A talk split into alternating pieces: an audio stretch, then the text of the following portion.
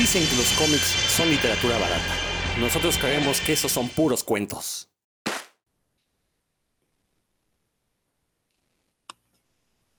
Y por fin ha llegado el momento de la semana en que estamos aquí en un nuevo episodio de Puros Cuentos. Yo soy Rodrigo Vidal Tamayo, me da mucho gusto estar aquí con ustedes y que ustedes estén con nosotros me da todavía más. Paso a presentar a mis compañeros. Hoy tenemos un tema, algo que no habíamos hecho desde hace ya varios programas. Vamos a hablar en particular de un autor. Ahorita, ahorita les decimos cuál es. Mi querido Dan Lee, ¿cómo te va? Muy bien, aquí celebrando que vamos a tener otro programa sobre Alan Moore. Ah, no, no, no es cierto, ¿verdad? Esta vez, esta vez vamos a ver de otro, de otro autor. No, pues muy bien, afortunadamente aquí disfrutando de, esta tarde lluviosa y de esta charla con el buen Rodrigo Vidal y Héctor McCoy. Y Héctor McCoy también aquí presente, por supuesto. Hola, ¿qué tal amigos de Puros Cuentos? Rodro, Dan, para mí es un gusto, como siempre, poder saludarlos y decirles que hemos preparado este programa los tres a conciencia, así es que no hay pretexto para no darles el mejor programa como siempre. Bueno, la verdad es que Héctor se está pasando de listo, ustedes no lo saben, me, se está burlando de mí. El día de hoy vamos a dedicar el programa a uno de los autores pues, más recientes que, se ha ganado el corazón de la fanchiquillada. Y aquí viene la jiribilla. Es un autor que yo sinceramente no he leído, sé de su existencia, pero pues no me he dado la oportunidad de conocer su obra, pero eso no es problema, porque creo que lo que define a una persona inteligente no es el saber cosas, sino conocer a los que las sepan. Entonces, ese es mi caso, yo no he leído nada de este autor, pero Héctor y Dan son muy fans, entonces pues yo me junto con ellos para que ellos me ilustren. Y, a través de este programa puedan ilustrar al respetable. Vamos a, a dedicar el programa a un autor que se llama Jeff Lemire o Jeff Lemire, no sé cómo se pronuncia. Yo creo que yo sospecho que es Lemire, no sé por qué. Creo que va por ahí la pronunciación. Ahorita Dan, que es maestro de inglés, pues ya él me dirá si, si, si es así o si no. Pero, eh, como decía, es de estos autores pues recientes que tendrá menos de 10 años que empezó su carrera en los cómics. Es un autor de origen canadiense eh, recordar que usualmente son escritores no, no, estadounidenses los que de repente llegan a la industria gringa y se apoderan de ella, ¿no? Y se vuelven muy, muy populares. Eh, yo supongo que tiene que ver con que, pues, vivir fuera, o sea, más bien nacer y vivir fuera de Estados Unidos brinda eh, una sensibilidad y una perspectiva, pues, muy diferente y que queda muy bien con los cómics, ¿no? Ya lo hemos platicado en este programa, toda la avanzada británica que llegó a mediados de los 80 a DC y a Marvel. Eh, bueno, autores eh, de otros países que por ahí han, ido llegando. Y Jeff Lemire es como de estos más recientes, eh, llegando desde Canadá. Y pues tanto, escribiendo cómics tanto de autor como cómics de, personajes ya bien establecidos, tanto para Marvel como para DC, ¿no? Entonces, ahorita pues entre Dani y Héctor nos van a comentar por qué es relevante este autor. Dan, comenzamos contigo. Tú que querías este programa desde hace no sé cuántas semanas. Así que cuéntanos, a ver, vamos a iniciar con esa pregunta. O sea, ¿por qué consideras a Jeff Lemire eh, un autor que valga la pena leer? Y sobre todo, ¿qué crees que, le, que lo diferencie del resto de escritores? Pues en... Ah, bueno, primero una duda que tenía sobre la pronunciación de su nombre. Eh, yo también originalmente lo supuse que por la fonética inglesa era Jeff Lemire, pero pues también ya sabemos que en Canadá tiene mucha influencia del, del, francés, del francés. Y bueno, tal que ya averigüé, y es Jeff Lemire, como se pronuncia su nombre. Entonces ahí, así es como se debiera pronunciar. Y a mí lo que me ha llamado mucho la atención, eh, eh, yo creo que sí, sí amerita que la, gente le eche un ojo a, bastantes de las obras de Jeff Lemire, es que tiene una, una, ¿cómo llamarlo? Una sensibilidad narrativa como diferente, como ya lo mencionaste también, como no tan, yo la, lo diría como no tan hollywoodesca, no, no, no, le, como que no le interesa tanto las escenas así con pirotecnia y, mucha acción y construir así una, una, ficción para llegar a una escena magna, sino se, se preocupa mucho por, el, por generar el, el ambiente y una atmósfera que son muy característicos de cada uno de, los, de las obras que, las que le ha puesto más corazón, por decirlo así, se, se nota, o sea que sí, llega un momento en el que uno ya está totalmente eh, como, como lector inmerso en, en, el mundo que te planteó Lemire, Lemire, perdón, te, digo, te digo, yo le, siento, le sigo diciendo Lemire, de Jeff Lemire, en este, en este mundo que te, que te planteo y que, y que son bien diferentes. O sea, yo sí me he leído unas cuantas, tampoco es, muy prolífico, empezó a publicar eh, cómics literalmente en fotocopias, con una obra ahí muy personal que se llama Los Dogs.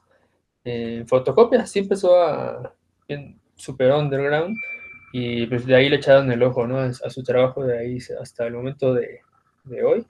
Y sí tiene como muchas ideas que son muy diferentes, tiene mucha imaginación y siempre haya la forma de complicarle la vida más a sus personajes, que eso, este, pues en historias largas como Sweet Tooth o Descender, ya ahorita las iremos mencionando poco a poco, si este, uno diría, no, pues esto ya, ya no pueden ir más, ya no puede complicarle más la vida. No, pues sí lo hace y por lo general de forma eh, orgánica la historia, ¿no? O sea, no, no, se ve sacado de la manga las nuevas complicaciones y, y cuando tiene, le, le, dan chance en la editorial o donde lo estén publicando de hacer, como de, de contar bien su historia completa, sí es, es eh, es un escritor que vale la pena seguir porque sí sabe contar historias, sí sabe eh, desarrollar personajes y lo más importante para mí es que sí, tiene, sí se siente en él un, una perspectiva, una narrativa diferente eh, a, lo que se encuentra por lo general en el mercado. O sea, si tú identificas una obra de, de Lemire, nada más con abrir el, libro, cuando él es el, el, el narrador y el dibujante. Y cuando no, el, paso, ¿cómo digo? El pacing, el ritmo de su narrativa es diferente, no, no es como esa búsqueda de Hollywood que, que uno encuentra muy seguido en, cómics de los mainstream, ¿no? De las principal, principales compañías. Eso sería como para empezar.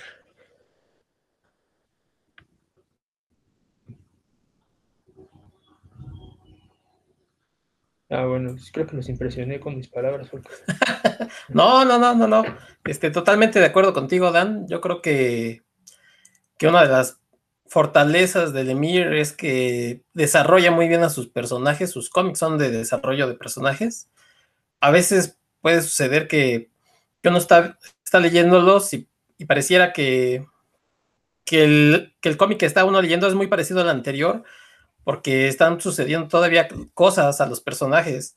Entonces, eh, como, como lo comentas, es poco, creo que tiene obviamente la, sensibilidad para meter escenas de acción cuando lo requiere. Digo, escribió Olman Logan, ¿no? Un personaje pues, rudo y fuerte, pero también sabe desarrollar muy bien estos personajes y uno se, se, engancha rápido, quizás no al primer número, sí al segundo, al tercero.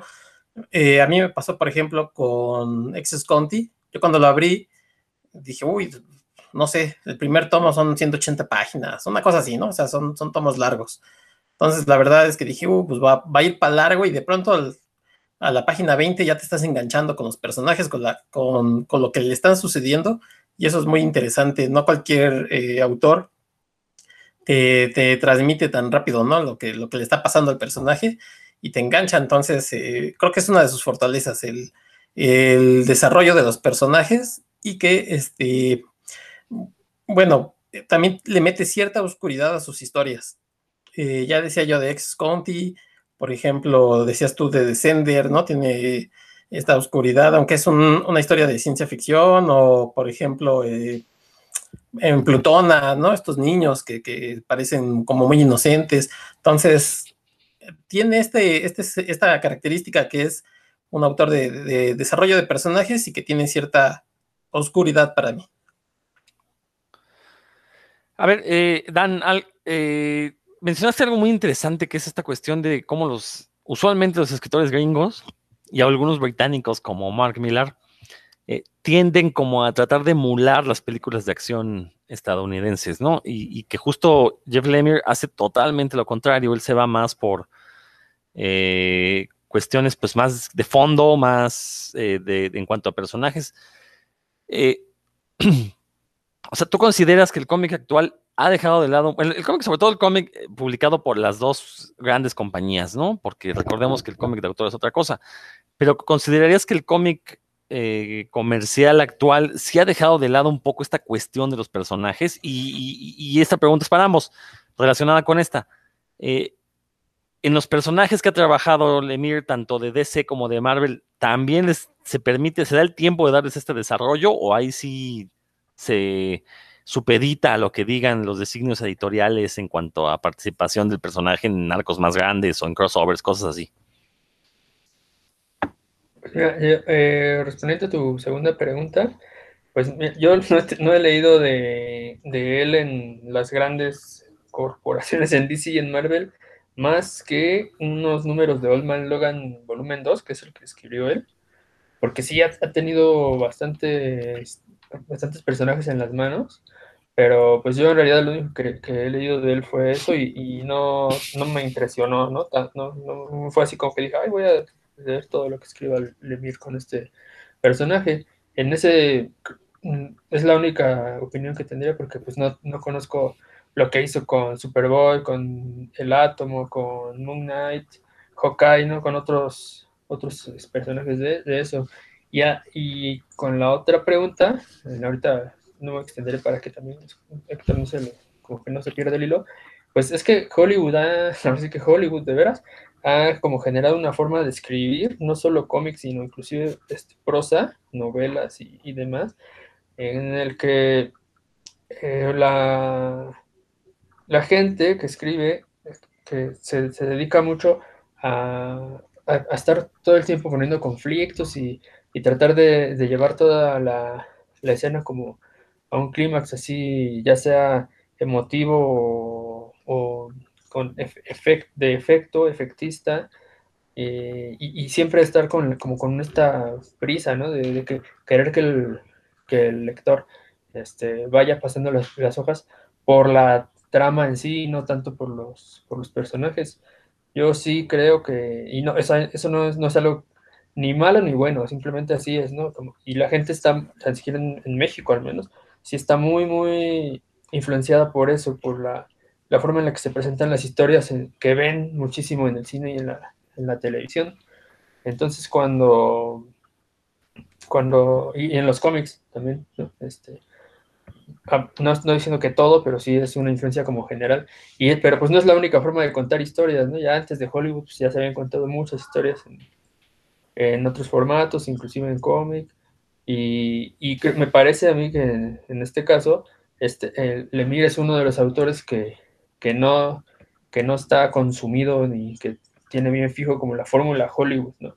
Como que sí está, se preocupa por, por otras cosas. En narrativa sería como que no quiere escribir un bestseller, ¿no? Sino que si quiere crear su universo y, desarrollar personajes multidimensionales, que en los cómics también se hace, ¿no? Pero por supuesto, solo que es más difícil cuando estás trabajando con un personaje que, la, que hay una empresa que te manda, que te dice las directivas y lo que tienes que hacer. Que influye, ah, sin duda. Ok, Héctor. Sí, bueno, yo, yo también eh, he leído poco de él en, DC y bueno, en general he leído poco, pero por ejemplo leí su Animal Man de, de los nuevos 52, eh, que era una historia que sí obviamente tiene las influencias de, este gran Animal Man de Morrison, pero pues se sentía suyo, de hecho había que leerlo un poco con el Swamp Thing, si mal no equivoco, de Scott Snyder, y llegó un momento en que hicieron crossover, de hecho, y era bastante bueno, o sea, era bastante interesante. De hecho, sí leí creo que toda su, corrida de, Animal Man, entonces, digo, para, para seguirlo así, nuevo 52, que no se destacaba precisamente por sus grandes historias, me pareció interesante. Eh, lo de Old Man Logan, por ejemplo, a mí, el primer tomo, que es, digamos, el de este Miller, no soy un gran fan. Cuando salió este número, eh, este volumen, pensé que iba dije, ah, lo mismo, ¿no? Y la verdad es que yo sí me llevé una grata sorpresa, tuvo más o menos como 22, mm, 20 y tantos números que, él escribió. Y sí era uno de, uno de los este, cómics que más esperaba yo este, cada ocho días. También eh, hizo algo con X-Men, Extraordinary X-Men. Ahí sí lo sentí medio lentón porque precisamente por esta cuestión de que va desarrollando los personajes, ahí se sentía un poco lento y creo que esa es la, parte, por ejemplo, que en el mainstream, si uno quiere eh, les digo, ver, ver estas cosas como, como pirotecnia o este, mucha acción, no es precisamente el mejor narrador porque se mete mucho con los personajes. Mm, por ejemplo, lo que está desarrollando para Dark Horse, que es Black Hammer, me parece muy interesante, que es como una, una especie como de, de homenaje a, la Liga de la Justicia, a Avengers, ¿no? Se podría ver así. Y sin embargo, pues no es como la gran historia de acción, sin embargo, sí es una gran historia de personajes. Eh, creo que, que se nota mucho más eh, lo que tiene que ofrecer cuando es, eh, no sé, en Image o, en estas historias que hizo para Vértigo, que este, lo que pueda dar para las grandes compañías, porque obviamente sabemos que se tiene que, alinear, ¿no? Eh, en DC, por ejemplo, hizo también Green Arrow, hizo Justice League Dark, precisamente yo creo que ahí encajaba muy bien, porque les digo que tiene esta, esta oscuridad. En Marvel hizo New Hawkeye, hizo Thanos, y ahí lo llevaba bien, pero creo que donde mejor se nota es donde, le, donde él dice, tengo esta historia que contar, tengo tantos números, y este, de hecho en estas historias que les menciono de Animal Man o de, eh, de Old Man Logan, llegó el momento en el que pues, ya él contó, él hizo lo que quería hacer, contó las historias que quería hacer, los números, las series siguieron, pero ya sin él. Entonces, este, yo creo que llega el momento en el que lo, eh, tiene da todo lo que tenía y dice, pues mejor me hago un lado antes de, seguir alargando números o de, dar historias que, ya no me comprometen. Ok, pues suena harto interesante esto que platican. Sí me gustaría, pues entonces, que comenzaran a recomendar algunos títulos de los que ya han leído y que nos expliquen por qué, por qué hay que leerlos y, si creen que eh, son títulos que a futuro podrían convertirse pues en, indispensables de, sobre todo de otro tipo de cómics, ¿no? A ver, este, Dan. Sí, vale la pena mencionar que en esto, como les digo, su primera publicación con una editorial fue en 2005. Antes de eso, él comenta que ya, o sea, que escribía y dibujaba cómics compulsivamente, ¿no? no, no, vivía de eso, trabajaba en, en otra cosa, pero todo el tiempo libre que tenía lo dedicaba a eso y se nota porque es del 2005 que se publicó Los Dogs hasta ahorita que es 2021, se ha publicado N cantidad de, en N cantidad de títulos, ¿no? Nada más en Marvel y, y DC ha pasado por, no sé, aquí tengo apuntados más de 10 títulos, ¿no? Más sus proyectos personales que también son muchos, no los apunté todos, me centré como en, los que he leído y otros más, pero pues uno así, nada más de vistazo tengo apuntados 3, 6, 9, 12, 15, ¿no? En, esos 17 años más los títulos de Marvel y DC, o sea, sí es una persona que se dedica enteramente a esto. Y pues bueno, voy a, salvo que Héctor me quiere decir por otro lado, yo voy a empezar como en, en lo que he leído cronológicamente. Me leí los, los Docs, que fue su primera publicación, pues por, para saber, ¿no? Como, como con qué inició. Y es, esta es la historia que andaba este, él vendiendo en fotocopias. Está hecha nada más así con un, con, nada más se ve hecha con marcador este, y color rojo. No es lo único que se, que se, que se distingue en, en, las, en, las, hojas. Y es una historia muy cruda. A él le gusta eh, viajar de, entre puntos de vista y de personajes. Esta es una historia, eh, básicamente sucede, en, pareciera que es como a inicios de siglo en Norteamérica, en un puerto. Y pues es una historia muy cruda de un, un, chavito que lo, lo, llevan a pasear al, al, muelle, sus padres, y sufren ahí un atentado, ¿no? Un crimen. Y pues de ahí, de ahí se desarrolla todo. No tiene como, tomamos en cuenta que es una historia primeriza, pero sí tiene ese estilo que, es muy de... tiene unos, unos, personajes con unas narices raras, este, con proporciones a veces exageradas, los, que son fortachones son muy, muy, muy amplios y, altos, y los, y los, los altos pues, se ven así como garrocha, ¿no? O sea, las proporciones eran, si ahora son raras en esa época eran más, nos tomamos en cuenta que iba como empezando. Pero sí, desde ahí se, se, nota su... Tiene algo que, que, yo creo que es mucha influencia del manga, es precisamente este ritmo, ¿no? Que, que, cuando las escenas no son de acción, se toma sus viñetas de en las que pasa muy poco, vemos al personaje como prácticamente en la misma posición, pero desde diferentes ángulos. Eh, si está en el puerto, de repente una viñeta se le dedica a una gaviota, ¿no? Ese, ese tipo de, de cosas que no se ven tan, no son tan comunes en el cómic norteamericano, pero sí en el manga. En el manga este, eso aparece mucho y desde aquí ya, ya, están, ya están estas ideas, aunque sí es una historia que se, eh, se nota que es primeriza y que no tiene sus huecos, sí tiene, tiene buen ritmo y se deja leer muy, es así muy fácil, se deja leer muy fácil y ya se, se nota que ya ahí va agarrando la, la narrativa. Hay unas peleas de box clandestinas ahí y las peleas están muy bien coreografiadas, ¿no? Ponerlas entre comillas, están muy bien narradas. Eh, y de ahí, pues bueno, ya vino su... Tiene otra que no le digo que se llama Fortress y luego el, el hit, como el hit con el que entró rompiendo la, la industria que fue Sex County, pero pues ese creo que Héctor nos lo puede comentar mejor. No, si quieres, pues adelante, Dan. Este, Ah, venga, igual lo comentamos entre los dos. Sí, sí, sí. Échale. Venga, yo te complemento. Bueno, pues Excess Conti es una historia que sacó para una editorial que se llamaba Top Shelf en el 2008.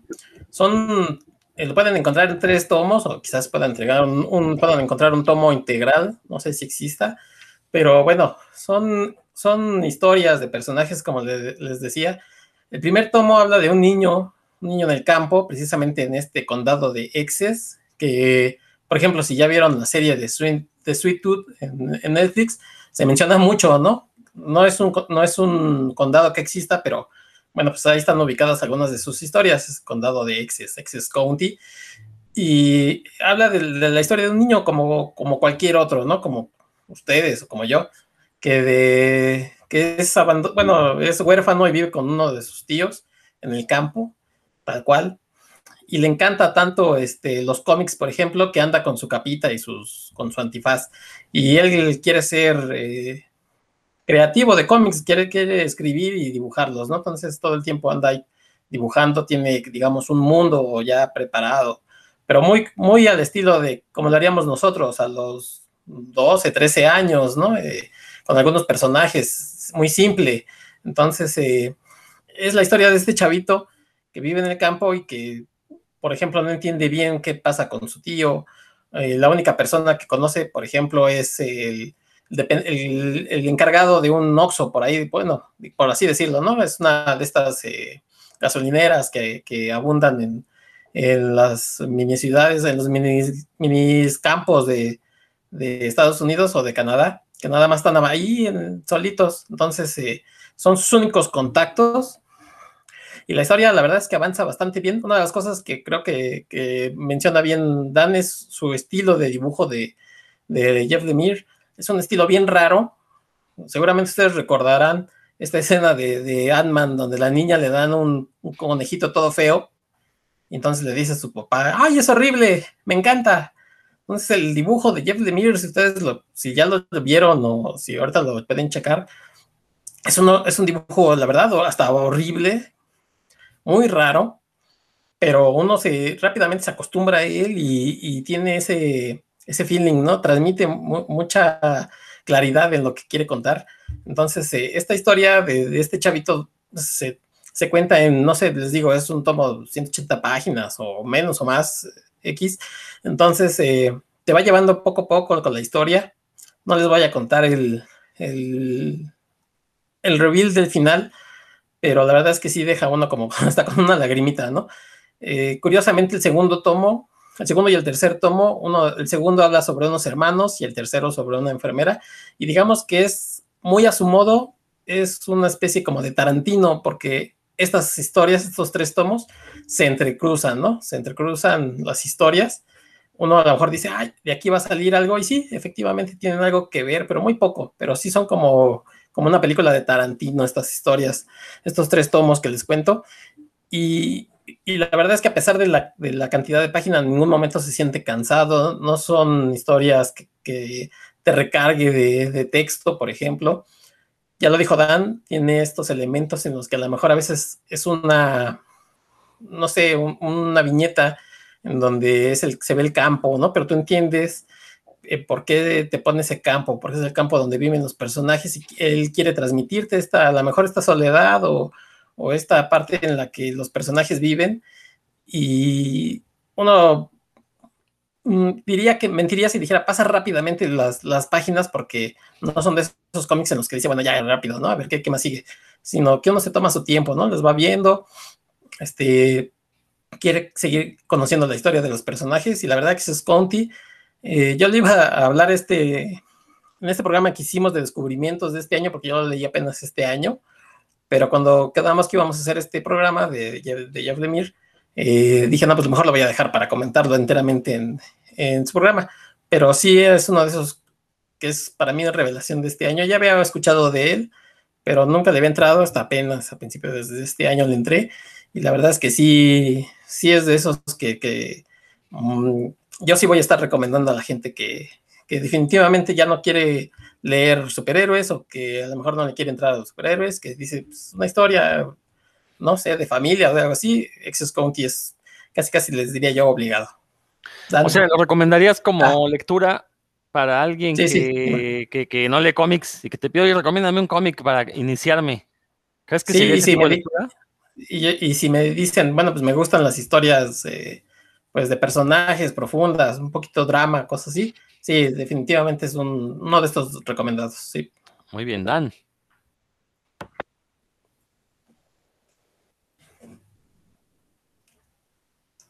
Por, algo no te escuchas, Dan. Creo que no. Sí, pues porque no lo había el micrófono. Tiene muchas virtudes. una de ellas es lo que mencioné, que te. o sea, de veras, para alguien que no, como que, que, no está muy versado en esto de los cómics, está perfecto porque no está cargado de diálogos. Lo, lo que se dice es esencial, es, es importante. Eh, los personajes, si fuera una película, pues pasarían mucho rato sin hablar, ¿no? Pero, pero sí actuando, o sea, que de alguna forma te cuenta mucho de la historia con la, el lenguaje no verbal de los personajes, tanto sus eh, gestos como sus posiciones y demás.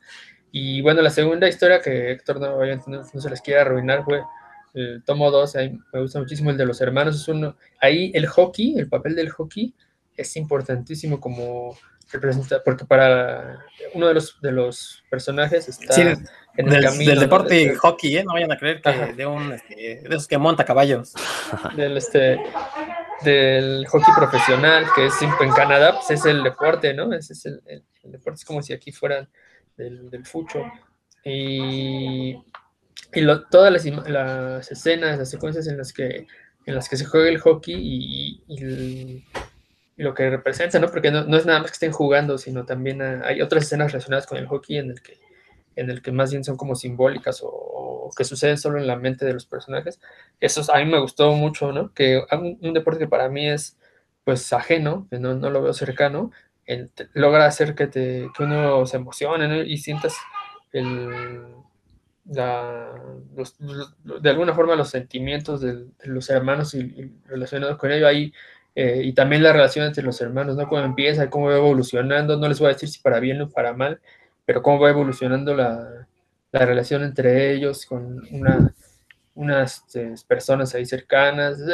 Es, es, es, esa fue mi historia favorita y lo que ya mencionó Héctor, que tiene este Lemir, tiene una habilidad para cruzar las historias que es, la verdad, a mí sí me, me deja claro que planea muy bien lo que, lo que va a hacer antes de presentarlo. Y bueno, solo mencionar que Sex Conti se publicó entre 2008 y 2009 y fue ganadora de, de un Eisner. Por eso les digo que fue con la que ya metió el pie en la industria y ahí no, lo, no, se ha salido afortunadamente.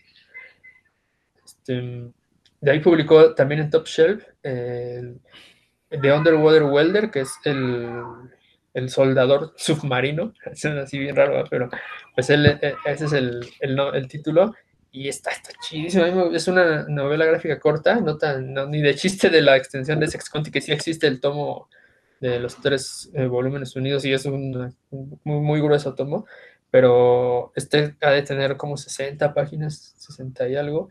Y esta a mí se me figura un capítulo de la dimensión desconocida. Tiene ahí un, un loop temporal, un, eh, este, no les voy a decir gran cosa porque si sí, se los arruino todos y les cuento más, pero es, es un tipo que perdió a su padre de alguna forma y él trabaja de soldador submarino en una ciudad que se ve así como casi desierta, muy poca gente.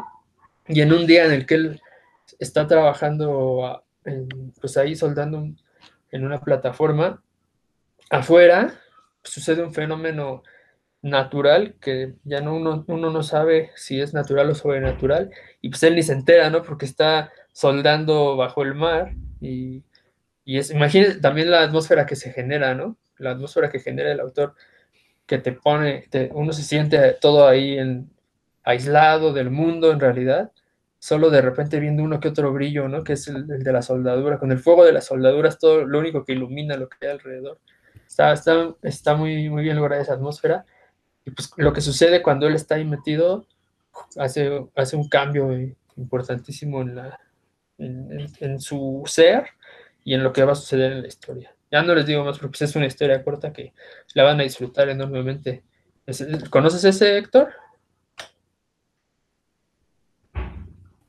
No, ese no, no he tenido chance de leerlo. Ah, pues ahí, ahí les paso el tip de que está en, en Graphite. Ahí está, de acceso libre para que lo lean de forma legal. Exacto, para quienes no les guste la piratería, pues lo pueden ahí acceder de forma legal. Perfecto. Eh, pero bueno, creo que la fama de él llega con Sweet Tooth, ¿no? Que ahora, este, y no me refiero a la adaptación de la serie de Netflix de este año, sino con el título publicado por Vértigo, si mal no estoy. Eh, ¿Qué tiene de especial Sweet Tooth? Eh, y, por ejemplo, si ya vieron la serie, ¿qué tal? ¿Qué tal está la, la adaptación? A ver, Dan.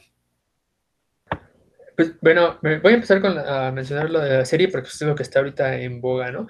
La adaptación me parece buena y aparte algo que me, que me agradó es que es una adaptación, o sea, no, no cuenta nada más otra vez Sweet Tooth tal como estaba contada en, en el cómic, sino que se toman los personajes, inclusive dice, ¿no? Dice, tiene la leyenda de basado en personajes creados por Jeff Lemire. Eh, porque toman los personajes eh, más importantes, obviamente a Gus, que es el, protagonista, que es un, ser híbrido, un niño entre que tiene cuernos de ciervo, que en el cómic se ve mucho más grande de, estatura y de como de desarrollo, aunque tiene los mismos nueve años que en la, que en la serie, pero pues en la serie lo dejaron siendo un niño de nueve años, pero un ciervo de nueve años crece más, ¿no? Entonces por eso en el cómic su desarrollo es mayor, aunque solo ha vivido nueve años, sí se ve más, más grande, se ve como adolescente o preadolescente, lo cual tiene sentido dentro del mundo de, de Sweet Tooth. Y bueno, nos plantea un mundo apocalíptico. Y ah, como les comentaba, a mí lo que me gustó bastante de la serie, que solo son ocho episodios y que es nada más el puro arranque, todavía se queda todo con ganchos ahí, no se terminó de contar la historia eh, es que se toman a los personajes, pero no se cuenta la historia tal cual. Y de hecho está bastante menos manchada que el, que el cómic. Está, eh, vamos a decirlo que edulcorada, ed, edulcorada, pero no tanto, porque desde mi punto de vista sí son, sí son muy diferentes maneras de contarlo. Inclusive me atrevería a decir que son... Eh, sí son dos puntos de vista muy diferentes, ¿no? Muy, muy, difiere, difiere bastante y ambos son disfrutables. A mí la serie me, me agradó y profundizó en personajes que la serie no, que el cómic no, y que llamaban la atención, y aquí sí les dedicó más atención, más tiempo, y creo que para el público en general eso va a ser, va a ser mejor y les va, los va a atrapar más que si hubieran leído el cómic que sí tiene escenas muy crudas, y que el mundo apocalíptico que se, perdón, que se retrata en el cómic está más manchado que el de la serie, está más cercano a Crust o a The Walking Dead, que a, que a lo que se plan, plantea en la serie, que está bastante más como digerible para el gran público. ¿Cómo la ves, Héctor? Sí, no, sí, tienes toda la razón. Este, por ejemplo, bueno, spoilers, ¿no? Si no han visto la serie o si no han leído el, el cómic. Por ejemplo, este personaje de Jepper, que en, en el cómic es muy cercano, creo que a Wolverine, porque pues, se lo golpean, lo, lo tasajean, le disparan y al ratito ya está otra vez bien. Y en la serie, eh, pues para empezar lo cambian de raza, eso no cambia creo que absolutamente nada, pero sí le da como un toque más humano al personaje, porque sí, eh, bien dices, ¿no? Este, sí dice Dan que se parece a Marv de, Sin City. Sí, sí, en el del cómic, ¿no? Dan. Sí, exactamente, ¿no? De estos personajes este, fuertotes, casi, casi invulnerables. Y en la serie, bueno, pues eh, inclusive te llega, yo sí pensé que iba a ser una adaptación así tal cual, el cómic, y dije, uy, pusieron al negrito este, pues que nos caiga mal, porque mmm, si bien no sucede cronológicamente lo que pasa en el cómic, sí, digamos que son, dice Dan, el arranque sí son como los primeros 12 números o 15 números, una cosa así, Pero no, ellos toman una, una por ahí, la, la, decisión principal creo que es este personaje y se van este, hacia otro lado.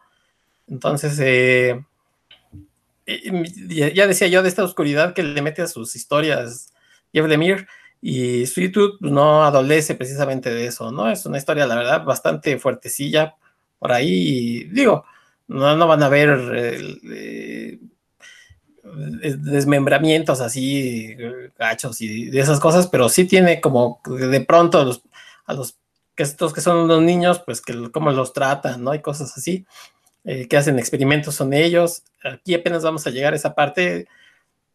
Entonces, eh, aquí la historia, como ya lo mencionó Dan, pues son ocho capítulos, uno se los lleva pues cachetones ahí, los puede ir viendo de a dos, de a tres, más o menos, no se sienten tan pesados. El chavito cae bien, ¿no? Es eh, efectivamente en el cómic es eh, también este niño como de 10 años, porque de hecho algo que ya pasó en la serie es que dicen que él fue el primero, entonces los demás niños tienen 8, 9 años y él sí tiene como 10, 11 porque fue el primero. Y aquí en la serie pues pusieron a un chavo, pues sí que sí, este, muy bonito, ¿no? Muy cute. Entonces, eh, pues sí, seguramente mucha de la gente que no sabía de qué trataba y vio a este niño, pues como que se quedó ahí enganchada, ¿no? Por, ver qué le pasaba.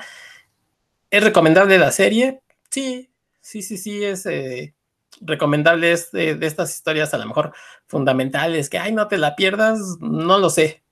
Creo que sí, para los que ya leyeron el, cómic, podría haber este, esta controversia de qué tan tan edulcorada como dice Dan, ¿qué, tanto le, bajaron al tono? A lo mejor ya saben que nunca falta el que se queja, ay, es que el cómic no era así, pero sí, pues sí, si no, si por el momento a lo mejor acabaron de ver algo y van a empezar algo nuevo, pues eh, Sweet Tooth recomendable, pero tampoco, a lo mejor yo esperaría, yo espero, yo lo único que espero es que no se vayan a alargar y saquen, no sé, a lo mucho, así a lo mucho, a lo mucho, dos temporadas más, y no es que con una creo que podría ser suficiente, con una más, o sea, dos temporadas, pero pues ya una tercera creo que sería empezar a alargarla innecesariamente. Pues, del cómic fueron 40 números y, según vi, no, no, no me metí a, averiguar más, pero según vi hay otra, está saliendo de nuevo Sweet Tooth y ahora tiene un, como Sweet Tooth Reborn, Sweet Tooth algo, tiene una... No, el regreso, pero creo que ya son, fueron seis números y creo que se acabó, ¿eh? Ah, fíjate, eso, no, la verdad es que no lo leí, no, no supe más, pero sí me parece muy raro porque pues yo que leí la serie completa el número 40 y según yo, ya no sé, el, final era, el final, final y era perfecto, era, era bastante bueno para para la serie como para todavía alargarla más, pero bueno, igual seguro que le voy a echar el ojo este año a esos seis números que mencionas, a ver, a ver qué más le, le pusieron. Supongo que fue para darle para aprovechar la serie, ¿no? Sí, seguramente, sí. Pero sí, del cómic, ahorita, ¿qué opinas? Yo, yo creo que sí es una lectura como fundamental del siglo XXI hasta, hasta ahorita.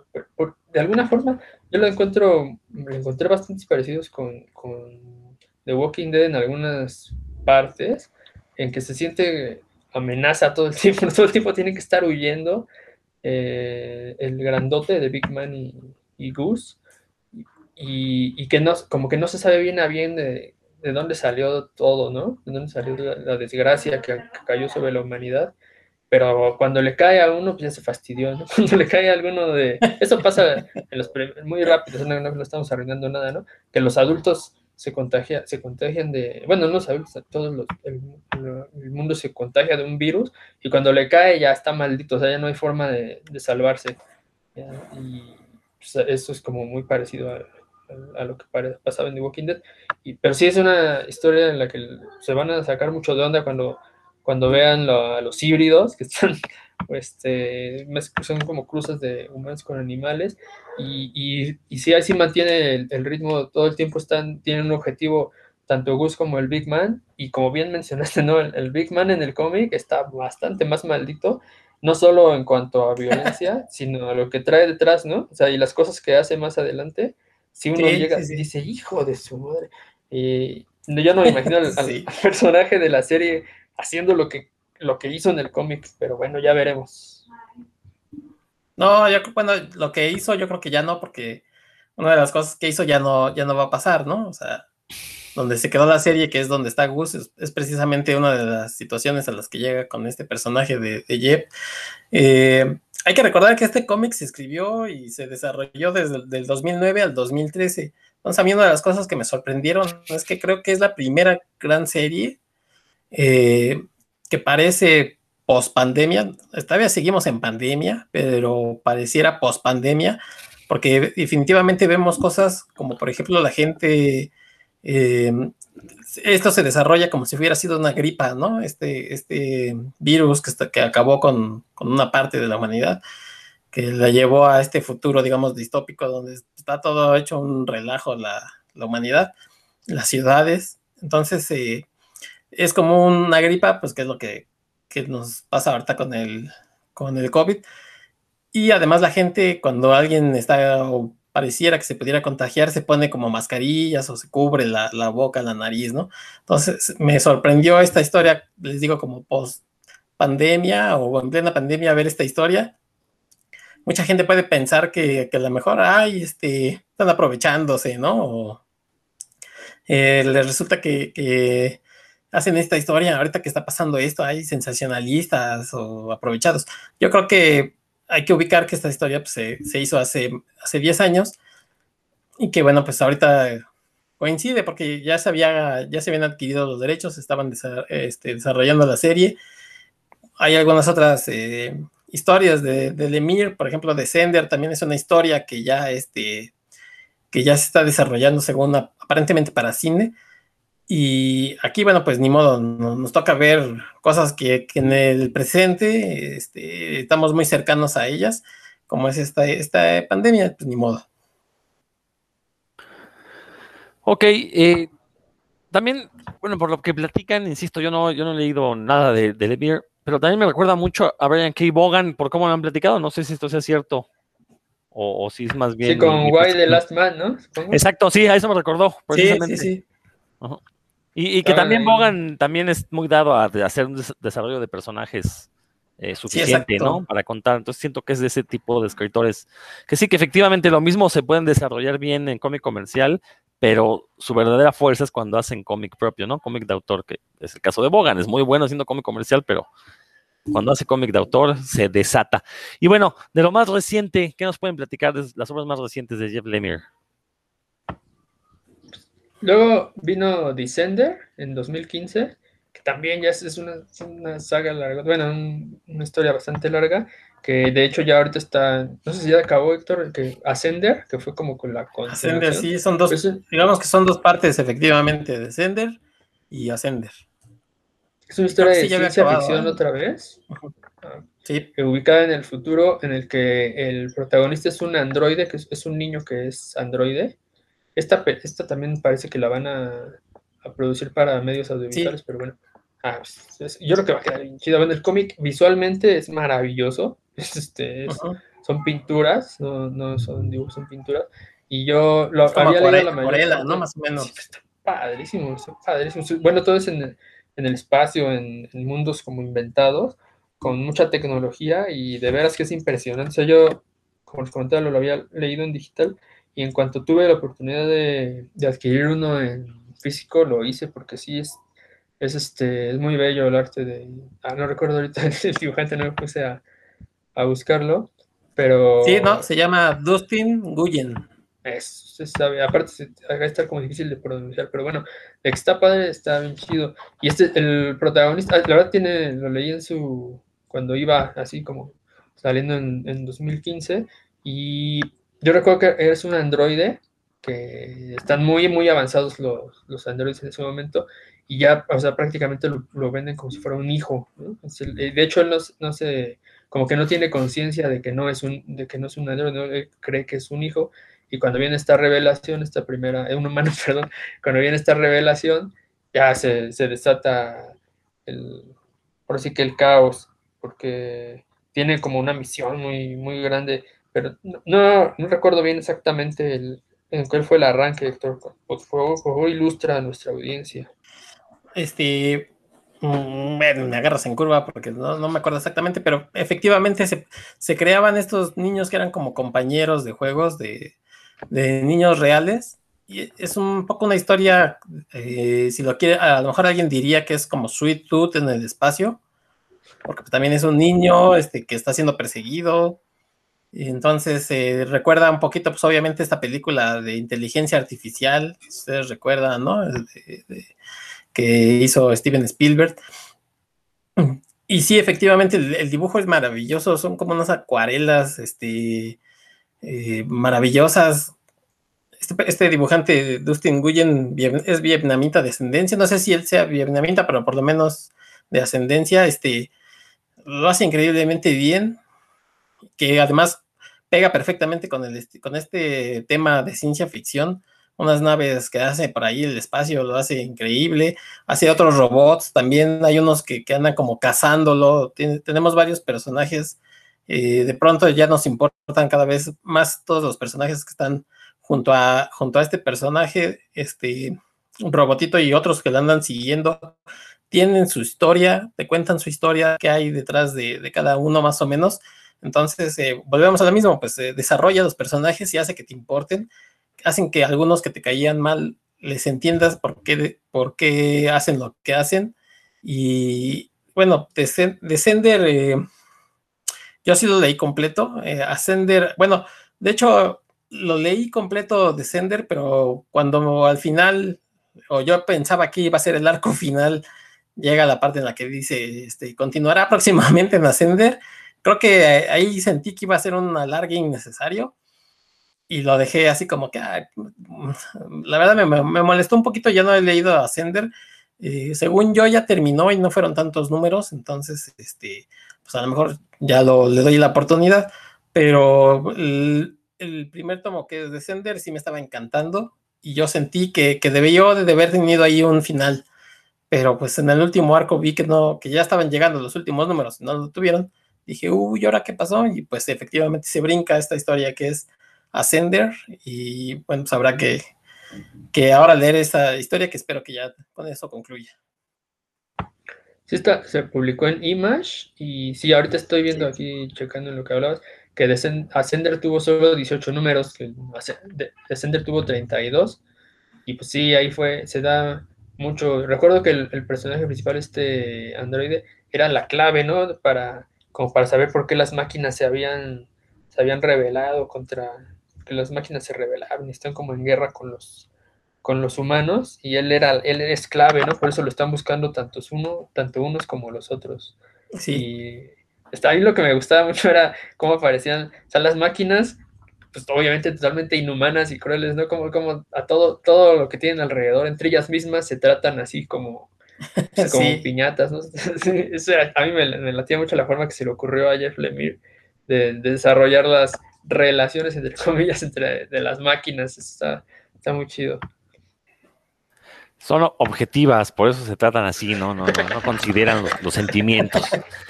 Pero bueno. fíjate que, por, eso, por eso decía yo, ¿no? Que es como una especie de Sweet Tooth en el espacio, porque precisamente en Sweet Tooth lo que, lo que pasa también es que la andan buscando para ver por qué se dio este virus, ¿no? Este, eh, tanto los humanos como los que lo quieren proteger, y aquí es muy parecida la historia no me gustaría que dijera, no, pues se repite eh, sus temas, pero es a lo mejor como una cosa, un, nada más ponerle un pero, pero este, creo que son, las dos son eh, perfectamente recomendables y leer una u otra, este, no, no quita que, que uno quiera seguir leyendo sus historias.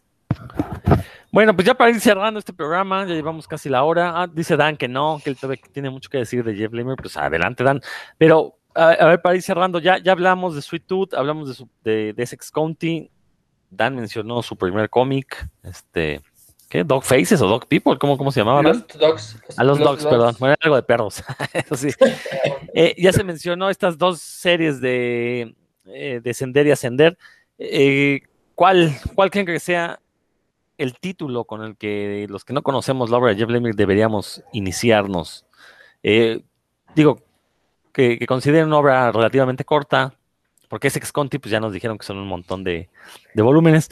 Entonces, ¿qué, ¿qué, título recomendarían para adentrarse en la obra y ver si de ahí ya nos movemos hacia cosas más, más densas? A ver, tú, Dan. Si tuviera que elegir solo uno, sería Sentient, que es de el año pasado. Es una miniserie de seis números en la que sucede en el espacio, está en ciencia ficción. Hay una nave así gigantesca que va tripulada por, por humanos y que ya, ya la Tierra está a punto, está a 20 años, ¿no? De, ser, ya de que no pueda sustentar vida. Entonces está mandando eh, mundos a, las colonias. Ahí solo se mencionan unas pocas de las colonias, bueno, ellos, esta nave va a la colonia 1 y entonces cuando, cuando ya está, está en el límite para salir de la, del área donde puede estar en contacto con la Tierra, nos enteramos por medio de, un informe que se dan entre ellos de que hay un grupo de separatistas que quiere, este, que quiere romper todas las relaciones con la Tierra, ¿no? Como para que la colonia 1 sea un inicio nuevo para la humanidad. Y los de la tripulación están diciendo, ah, ¿cómo ves cómo sueñan? Este, y resulta que uno de los miembros, uno de los miembros de la, de la, tripulación es separatista. Eso sucede en el número uno, no, no les estoy arruinando gran cosa, un poquito sí. Y el, este miembro de, la tripulación que es separatista, pues acaba, e, ella tiene la, la, intención de destruir a todos los, los que están ahí, ¿no? Para que quede nada más ella y los niños que, de la tripulación y, que sea un inicio nuevo para la, para la humanidad. Pues los planes se, se cuatrapean y quedan nada más los niños. O sea, los niños quedan, son los únicos que quedan y no saben manejar la nave, no saben tripular la nave, no saben qué hacer. Y la inteligencia artificial de la nave, ese es el arranque, ya, de ahí. Lo que sigue, pero ese número uno es de veras, tal vez el mejor número uno que he leído en mucho tiempo, por la, desde la forma en la que narra todo, cómo te sitúa, cómo cuando hay necesidad de información, lo hace de una forma que es totalmente natural y que no la sientes que, ah, aquí me, te estoy dando información, lector, ¿no? Eh, las interacciones que se dan entre los niños son este, eh, buenísimas, muy, muy bien retratadas y el dibujo también, este, este dibujo no lo, no lo hizo Jeff Lemire, este, el autor es, a ver, se los busco rápidamente, pero bueno, no es de, no es de Jeff Lemire y tiene la virtud, si, si nada más va uno a iniciar con la con, con este Es Gabriel Hernández. bueno, ah, Gabriel. ¿Vuelta? Sí, de hecho, si, si, alguien leyó, por ejemplo, su. Creo que salía. Dibujaba Magneto hace ah, unos 5 o 6 años. Buenísimo, ¿no? la, atmósfera que te genera todo de metal, ¿no? Todo, es gris y, metálico, excepto los niños con sus uniformes verdes. Está, está muy chido. Entonces, y tiene la virtud de que solo son seis números, entonces ahí te avientas toda la historia. Pero le, vas a leer el número uno y ya no vas a querer soltarlo. O sea, deberías ser uno de los mejores números uno de, de lo último que he leído en, en, varios años. Si te agarra del cuello, si ya no te ya, ya quieres saber en qué acaba la historia. De ese, ese número uno está muy bien narrado. Atmósfera, eh, como las transiciones de página a página, viñeta a viñeta, está no, lo van a querer soltar, o sea, van a querer saber qué pasa con estos niños que se quedan en esa situación tan precaria. Muy bien, Héctor. A ver, tú. Bueno, yo, ya les comenté que Ex County es mi, historia que yo recomendaría. Si bien es cierto que es grande, son tres tomos que son, pues, a lo mejor juntos son unas 600 páginas, una cosa así. Se leen de volada, pero si quieren algo más corto, eh, de lo que no hemos hablado, por ejemplo, Plutona, que es una historia que apareció en Image en el 2015. Son cinco numeritos. Es una historia sobre unos niños como de unos 12, 14 años, eh, que un día en el bosque encuentran a una eh, heroína, superheroína, ¿no? Entonces háganse de cuenta, no sea super chica, por decir. Y ellos creen que está muerta y a partir de ahí, bueno, pues suceden cosas, le suceden cosas a los niños y, alrededor de, este personaje esta Plutona, que por cierto, en los primeros dos, tres números viene como un, este, backstory para, para que nos expliquen quién es precisamente este personaje. Y nuevamente aquí lo que sucede, quizás en el primer número, es este desarrollo de personajes de los niños para que los entendamos, cada uno en dos, tres eh, páginas, te dice cómo son, qué son, qué, hacen y, y, te va contando una historia pues muy sencilla. El, final pues obviamente no se los voy a arruinar, pero también se queda uno así como que, bueno, y luego, y cuando uno voltea la página, ¡pum!, ¿no? La revelación que, pues, que a lo mejor uno no se esperaba. eh, Plutona. Son cinco numeritos, les digo, editados por Image. Aquí tampoco es eh, Lemire el que dibuja, es una chica que se llama Emily, Lennox, algo así, sí, es Emily Lennox. Y bueno, pues, sin embargo, el, estilo de, dibujo es muy parecido, mucho más bonito estéticamente, pero muy parecido a lo que hace Lemire, como, como estos colores, este, como pastel, una cosa así, como si estuvieran dibujados así como con gis, una cosa, digo, la verdad, bonito el, dibujo. Y, y, además, para terminar por mi parte, eh, está haciendo con Dark Horse todo un mundo que es Black Hammer. Yo, sinceramente, estoy ahorita en una época, no sé, de mi, de mi vida, como mi quiera, en la que no me quiero comprometer con, con, con grandes historias. Esta historia de Black Hammer es muy buena, yo leí la primera historia. Es muy, muy buena, pero de pronto empezó a abarcar cada vez más cosas y más cosas. Hay hay spin-offs, hay eh, historias, por ejemplo, hasta con la Liga de la Justicia, que les comentaba ya que era una especie de homenaje a estos personajes. Em, entonces, la verdad yo ya no, ya no le seguí más allá de la primera historia, porque de pronto es una historia y otra y otra, y a mí ahorita estoy en un momento en el que prefiero así como historias más autoconclusivas. Digo, puedo seguir leyendo Spider-Man o Batman o esas cosas, que ya sé que nunca van a terminar, pero en este caso eh, creo que, para mí estas historias en las que parece que nunca tienen, que no tienen fin, pues la verdad me desaniman un poco y por eso ya no he seguido leyendo Black Hammer, pero también sería una historia que si ustedes buscan superhéroes, pero alejados de, Marvel o de, DC, eh, Black Hammer de Dark Horse ahí este, probablemente les guste porque contiene muchos elementos que han visto en estas otras editoriales y aquí, bueno, pues este, se está desarrollando, dicen que bastante bien. Yo por decisiones personales les digo no la continué, pero, pero dicen que va muy bien. Muy bien, pues creo que esto ya fue un breve panorama, aunque sustancioso, acerca de, la figura de Jeff Lemire. Ahí dice Dan que quiere mencionar algo más, yo creo que va a rebatir a Héctor. A ver. No, no, no, yo, se atreva. Necesario. sí quiero mencionar que los primeros 13 números de Black Hammer, que es donde se cuenta como el núcleo de la historia, es esto que, menciona, ya lo habíamos mencionado aquí, ¿no? Que es unos héroes que, se enfrentan a un como antimonitor, entonces da como una, un evento, una crisis, y, estos aparecen en otro mundillo como un capítulo de la dimensión desconocida, ¿no? Y ahí llevan ya 10 años cuando empieza la historia, y ellos están intentando salir. E, efectivamente, Héctor, tienes toda la razón, es interesantísimo, está bien chido, bien dibujado, bien narrado, pero yo creo que tuvo tanto éxito que decidieron expandirlo y ya, ya hubo precuelas que le da de oro y, este, miniseries de cada de muchos personajes, de los villanos, ya hay, una miniserie, un one shot que te recomiendo yo que se llama Cthulhu que es la hija de Cthulhu, que anda por ahí en el, en el mundo real normal, ¿no? Como algo así, está bien chistoso, ese es, ese es cómico, te vas a divertir. Este, ya ha tenido, la expansión creo que fue para todos lados y, descontrolada, el mismo final de, de, Black Hammer ya no, a mí me, no me convenció, yo viví venirlo desde lejos, es como cuando en el mundo de DC empiezan a pasar cosas raras y ya sabes que va a ser Mixed Pix, ¿no? O como se llame ese duendecillo. ya sabes que va a ser ese güey, ¿no? Ah, pues aquí también lo, lo, ves venir desde, si ustedes han leído ciencia ficción, sí, desde más de cinco años atrás, lo, van a ver venir y es muy decepcionante en realidad cuando te dan el último twist. No, la verdad, a mí ya, me gustó más el twist de mi colegio de la, de la película de, de, de los niños. Este, sí, este, no, la verdad es que sí, no, no me gustó para nada ese último. Y, se expandió, desde mi punto de vista, ya como muy, muy fuera de la idea original. Y eso sí, concuerdo contigo, Héctor. sí, a veces me dan ganas como de leerlo de vuelta, pero lo que está saliendo ahorita, que acaba de salir este mes, que es el regreso de allá al mundo original de Black Hammer, eso sí me da ganas de leerlo. Igual, si tengo chance de, le voy a echar un ojo.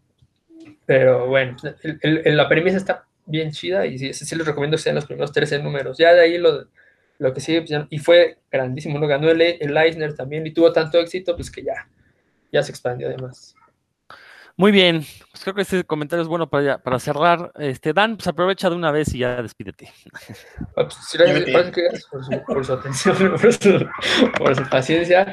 Buena charla, su querido Rodrigo y Héctor. Ya hay que, hay que hacer más diferencias dedicadas a estos autores que, que existen y son muy buenos, mucho antes de que, de que Netflix les eche el ojo, ¿no? Qué bueno que ojalá que se llene de varo para que siga escribiendo buenas historias, Jeff Lemire. Muy bien, Héctor. Amigos de puros cuentos, si ustedes han leído alguna historia de, de Jeff Lemire, pues díganos cuál es su favorita, qué es lo que les gusta de él. Saludo a todos los que nos escuchan. Y bueno, pues eh, ahí están las recomendaciones del día de hoy. Espero que, que tomen algunas de las que les dijimos. Son bien interesantes porque son estos autores que, que no son Alan Moore o Grant Morrison o o de los ultra famosos, pero yo creo que sí va a ser en los próximos años, ya va a ser también un referente. Y bueno, pues ya para terminar, les quiero eh, comentar que paralelo a este tengo un podcast que se llama De la Ciencia de la Ficción, que aparece el mismo día porque nos gustan los martes. Los martes no, no es lunes, ni es miércoles, es martes. Entonces búsquenos tanto por los cuentos como de la ciencia de la ficción. Y precisamente eh, junto a cuando oigan este programa, habrá salido uno que hicimos Rodro y yo, que no es por darlos a desear, pero nos quedó bien changón. Entonces, busquen de la ciencia y la ficción. Gracias. Exacto. Hicimos changuitos y salió un magnífico programa. Pues bueno, con eso cerramos este episodio de puros cuentos. Ya para el próximo prometo así hacer la tarea y, tener algo que decir acerca de las obras que se mencionan. Pero bueno, al final de cuentas yo también vengo aquí a aprender, así que no, no, no me siento acomplejado ni nada, ¿no? El chiste es conocer y gracias a la sapiencia de Dan y Héctor, pues ahora eh, ya me dieron más ganas de leer la, obra de, Jeff Lemire. Bueno, pues nos estamos escuchando próximamente. Pásensela bien.